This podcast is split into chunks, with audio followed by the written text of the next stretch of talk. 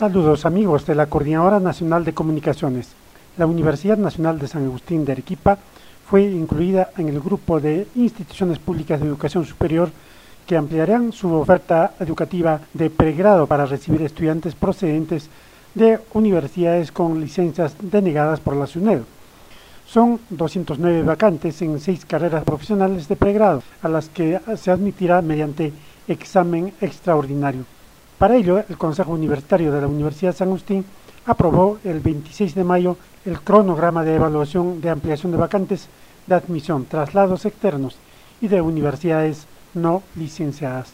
La vicerrectora académica de la Casa Superior de Estudios de Arequipa, Ana María Gutiérrez, indicó que ya se realizaron las coordinaciones para que del 7 al 22 de junio se realicen las inscripciones, la evaluación se realizará el día 26 de junio.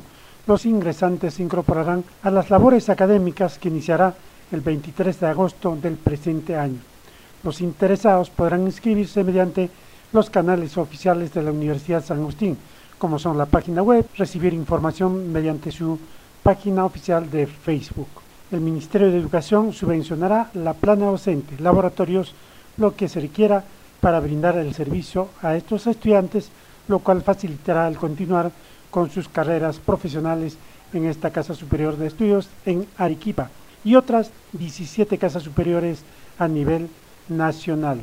Desde Arequipa, Radio Yarabí, para la Coordinadora Nacional de Comunicaciones informó Andrés Javier Mamán.